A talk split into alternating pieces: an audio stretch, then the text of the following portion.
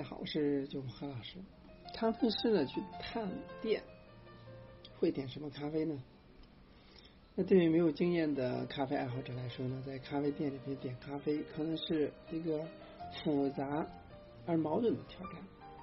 看着琳琅满目的菜单，每一款都想尝试一下，又不敢轻易踩雷。但对于探店交流、互相学习的咖啡师同行而言，要点一杯自己喜欢的咖啡，自然不难。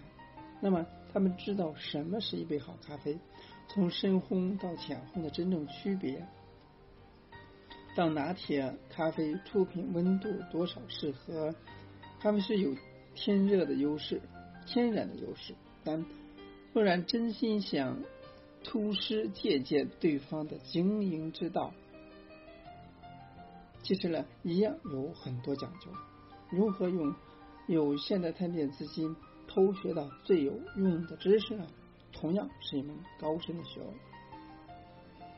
那今天呢，就来跟大家聊一聊咖啡同行去咖啡店里探店可以点什么咖啡。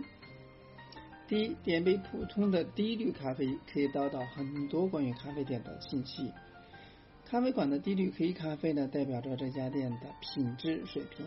如果说有的话，那目前国内的咖啡店极少有出售低滤咖啡，比较常见的应该是星巴克的本周咖啡，所以呢这一点比较适合用于国外探店。虽然很多新颖潮流的咖啡店呢，将满心的对咖啡爱意倾注在意式浓缩和手冲咖啡上，但能够做好低滤咖啡，真是。一方面是消费习惯与喜好的原因，一方面呢是因为低滤咖啡非常考验咖啡店的品质管理能力。注重品质的咖啡店需要像关注其他产品一样，经常检查低滤咖啡，因为预先冲煮的咖啡保质期非常短，如果说没有在规定时间内消耗完毕，或者说报损。低滤咖啡的品质了下滑会非常明显。通过这一点呢，一杯普通的低滤咖啡呢，可以判断出这家咖啡店的对待出品的态度，是否关心所有饮品的质量，是否只关注更高价的款式。第二是咖啡师推荐的特色饮品，不知道该尝试哪款，那么找店内的咖啡师询问是否有特色饮品。即使是专业人员，那么如果说你确实不知道要点什么咖啡，不妨问问店里面咖啡师同行。很多专业人士呢很喜欢黑咖啡，于是呢独孤一昧单点手冲咖啡。但是呢，有时征求一下咖啡师的意见呢，反而容易获得一些意外的惊喜。如果说你想要尝试一些与众不同的饮品或者说味道，那么咖啡师的推荐呢会更加有效。除了牛奶咖啡的平衡呈现，那么咖啡豆的原味凸显，创意也是表现这家咖啡店风格的要素。无论是冷门品种、咖啡师特调，还是有趣的隐藏菜单，如果连制作饮品的人都觉得有意思、值得一试，那么你的体验呢，应该不会太差。无糖无难的美式咖啡呢，可以品尝到。豆子真正的品质，这是第三点。点杯美式咖啡就能够知道这家所用的豆子层次等级去哪去到哪里。那真正的行家自然明白，却是简简单单的款式，往往越是好喝，那根本无需专点菜单上最贵的那那一款。所以美式咖啡在一定程度上呢，它能够真实的反馈出店内所有所用意式咖啡豆。侧重的风味特点，中烘或者深烘，单品或者拼配，花果香还是焦糖香气。观察美式咖啡表面油脂的保留情况，感受咖啡浓度与口感，甚至能够和知道咖啡师制作艺术所功夫是否多佳。一杯美式咖啡尽在不言之中。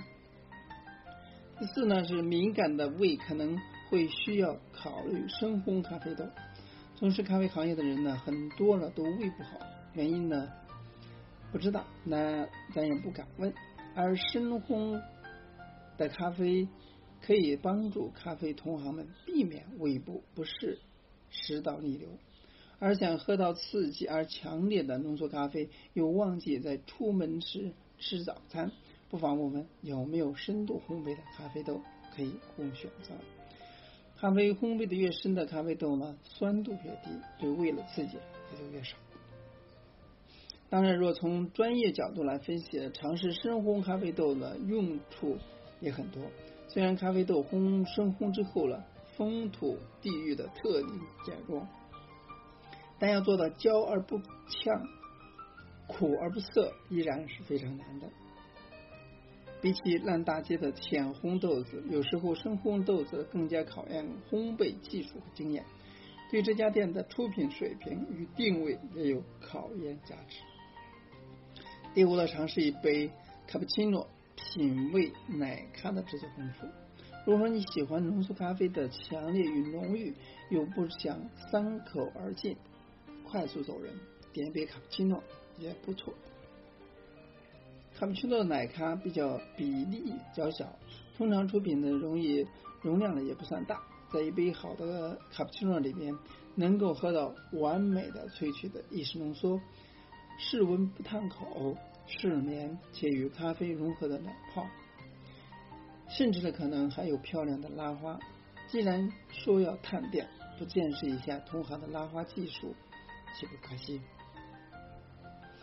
所以今天大象来提倡同行之间的多点交流。那么咖啡市场呢，一直是一个充满高度变化的市场，充满日式氛围的首冲于虹吸咖啡是早期现磨现煮咖啡市场主流。然而，然后呢，慢慢发现到提供意式浓缩咖啡、牛奶咖啡为主的连锁店。随着市场的不断的扩展，独立咖啡店呢与自家烘焙咖啡店也在这十年来加入了战局，为咖啡提供了一些更不同的风貌。那么，放开既有的想法，向外尝试新的咖啡，或许呢能够开启不同的精品咖啡旅程。以上就是说，作为同行来说，到到咖啡店去点咖啡时候了怎样获取更多的关于咖啡店和咖啡的技能的方面的一些知识，或者说是啊技巧，希望给大家做帮助。今天呢就到这里，咱们下次再见。